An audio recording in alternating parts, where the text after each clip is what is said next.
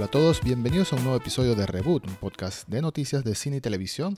Soy Eduardo Marín y comenzamos este episodio hablando de Lost, conocida en España como Perdidos. Es una serie que llegó a su final hace 10 años y todavía seguimos hablando de ella por, bueno, por lo influyente que fue en materia de ciencia ficción y tramas enredadas para la televisión. Originalmente creada por Damon Lindelof, JJ Abrams y Jeffrey Lieber, recientemente Lindelof realizó una entrevista en la que explicó o comentó algunos problemas que tuvo el desarrollo de la serie. Lost es una serie que, bueno, fue muy exitosa, pero para muchos de los fans su final no fue el mejor. De hecho, todo lo contrario, muchos quedaron molestos con el final específico de la serie, con lo que sucedió en los últimos 10 episodios, el último episodio, la gran revelación final. Y si le queremos dar el beneficio de la duda a sus creadores, esto podría estar en parte relacionado con el problema que tuvieron con la cadena de ABC o ABC, que son los responsables de la serie en Estados Unidos, para darle un final a la serie. ¿Y en qué sentido? Bueno, Lindelof explicó en la entrevista que ABC no quería terminar la serie. Básicamente dijeron que cuando hay gente que ve la serie, que cuando hay mucho interés con una serie, ¿por qué habría que terminarla? El tema es que, por supuesto, esa teoría podría funcionar para series con tramas mucho más puntuales, como por ejemplo, qué sé yo, ER o Doctor House. Se me ocurren casualmente series de médicos, son las primeras que me llegan a la cabeza. CSI, por ejemplo, que en cada episodio, en cada temporada manejan distintos temas específicos y siempre se les puede ocurrir algo nuevo. Pero en una serie como Lost, cuya trama se basa en algunos misterios puntuales, algún eh, ser extraño, sobrenatural, el misterio de una habitación, el misterio de un personaje, etc., llega algún momento que esos misterios se acaban y tienen que ponerles un final. Originalmente, Lindelof y Carlton Cuse tenían planeado terminar la serie en la temporada 3. Única y exclusivamente iban a ser tres temporadas y tenían muy organizada la manera en la que iban a ir revelando las respuestas a los misterios de la serie a lo largo de esas tres temporadas. Pero por supuesto, los ejecutivos de la cadena no estuvieron de acuerdo y Lindelof estuvo a punto de abandonar el desarrollo de la serie, estuvo a punto de renunciar como productor ejecutivo y como showrunner, al igual que Carlton Cuse. Para citar a Lindelof en su entrevista, el responsable de la serie comentó que Lost era una serie que siempre estábamos hablando de qué hay en la escotilla, qué pasa con ese monstruo, qué es ese monstruo, cuál es el pasado de Sawyer, por qué Locke está en una silla de ruedas, qué es la isla, por qué pareciera estarse moviendo, quiénes son los otros. Y teníamos todos estos misterios que planeábamos resolver a medida del que íbamos avanzando en las temporadas. En la temporada 1 íbamos a responder esto, en la temporada 2 esto otro, y finalmente la serie terminaría después del tercer año. Eso fue lo que le ofrecimos a la cadena, pero ellos no estaban interesados en eso. Ellos me decían, ¿entiendes lo difícil que es hacer una serie que la gente quiera ver, que a la gente le guste? ¿Por qué tendríamos que terminarla? Las series que ve la gente no deberían terminar y por eso amenazaron con abandonar el desarrollo de la serie después de que terminara su contrato tras dos temporadas, tras dos años. Lindelof y Hughes firmaron para una temporada más y continuaron con las conversaciones. Sobre todo uno de los grandes problemas que tenía la serie en cuanto a trama era que ya estaba muy forzado el hecho de mantener a los personajes atrapados en la isla. Bueno, esto es una especie de spoiler, no voy a ahondar en detalles de la trama, sencillamente Voy a mencionar que en algún momento, si no has visto la serie, en algún momento los personajes abandonan la isla o algo así, no lo voy a especificar a qué me refiero. Y eso fue parte de las sugerencias de Lindelof y Hughes para poder ampliar la trama y ampliar los misterios y no agotarse las ideas para mantener la serie por más tiempo. Después de muchas discusiones, los ejecutivos estuvieron de acuerdo en terminar la serie y le pidieron que fueran 10 temporadas. Lindelof y Hughes negociaron y llegaron hasta 6 temporadas que fueron las que se llevaron a cabo. Además, el acuerdo incluía que se hicieran menos episodios entre cada, en cada temporada para que tuviesen más tiempo de planificar bien los desarrollos futuros. Y bueno, al final fue lo que fue. Seis temporadas duró la serie. La última temporada no es muy querida por los fanáticos. Muchas respuestas nos dejaron insatisfechos, pero es lo que es. Lo que sí queda claro es que esto coincide con el tipo de trabajo que ha hecho para la televisión Lindelof a partir de entonces. Por ejemplo, The Leftovers, una serie que tuvo un éxito considerable en HBO, también de misterio y de drama y cosas extrañas, duró solo tres temporadas, ni una más ni una menos.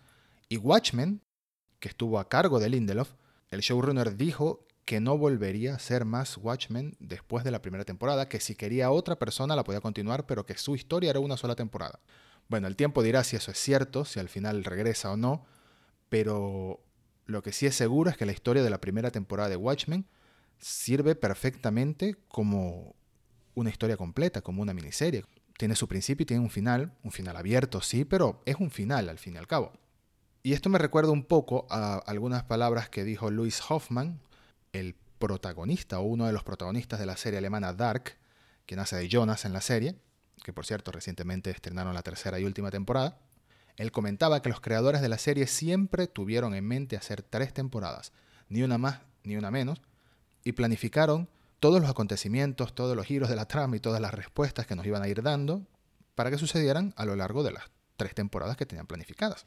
Las palabras que me recuerdo que dijo en una entrevista fue que eso es una buena estrategia para una serie de este tipo, una serie compleja, o incluso para cualquier serie que tenga un principio y un fin, que evita que se extienda demasiado una serie y comience a enredarse o a llenarse de clichés y a tornarse incluso aburrida.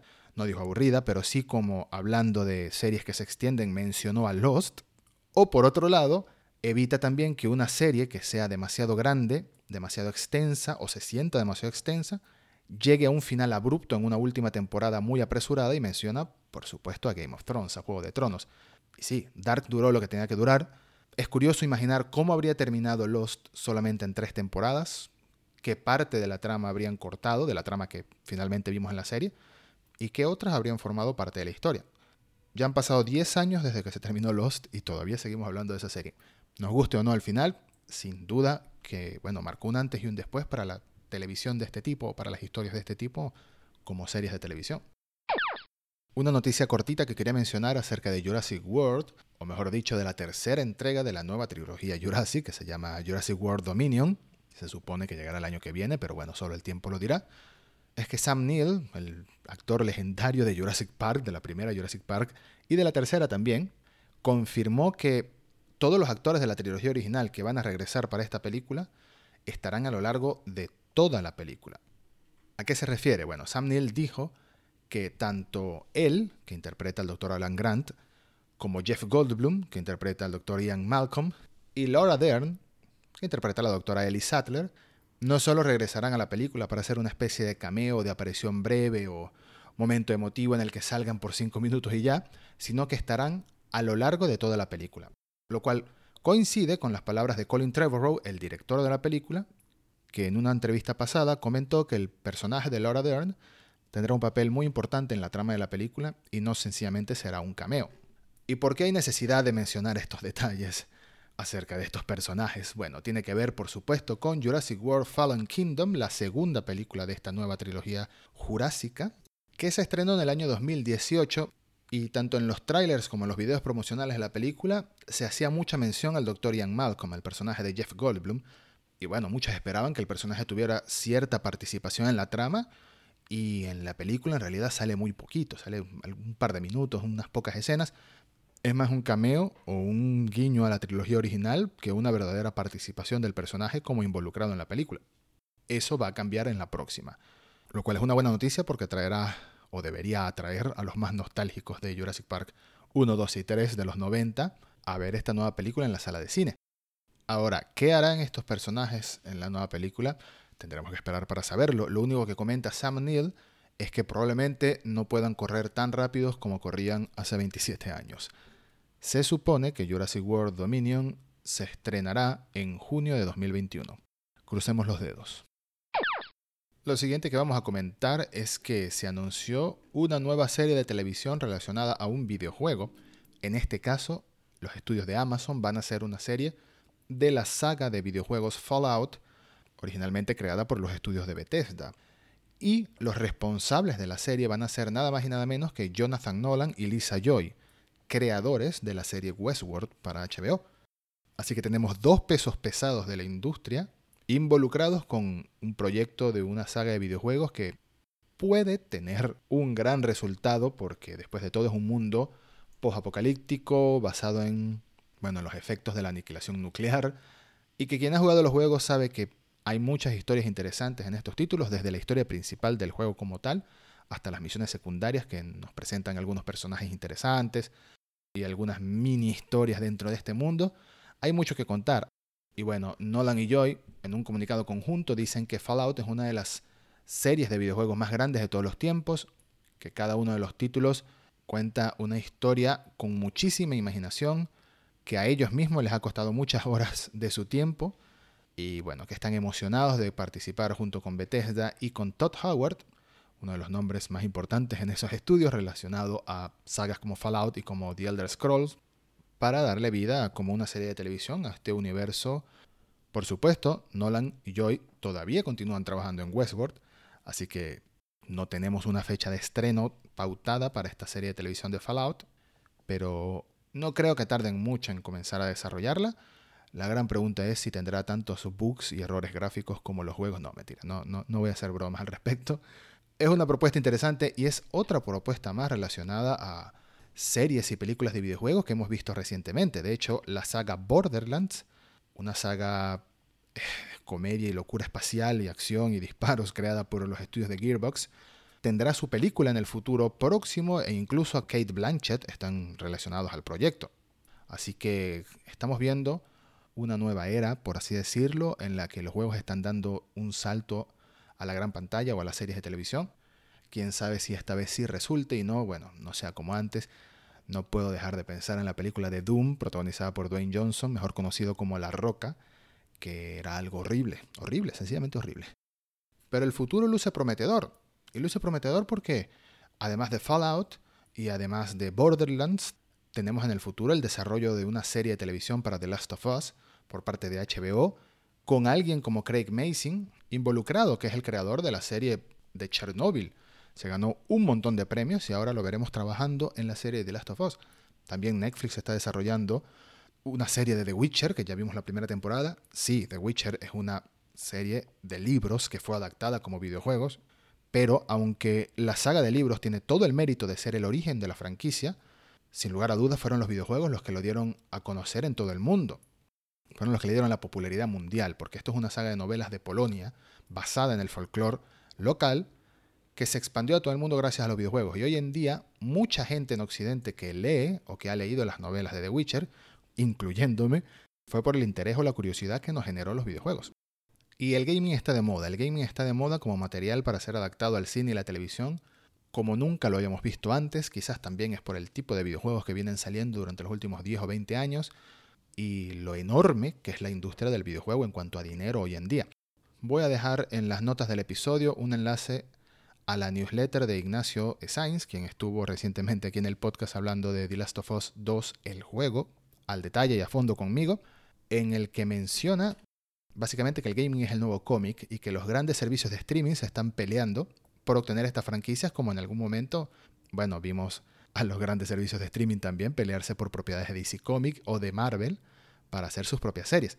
Es una lectura muy interesante, así que dejo el enlace ahí para quien quiera ahondar un poco más en el tema.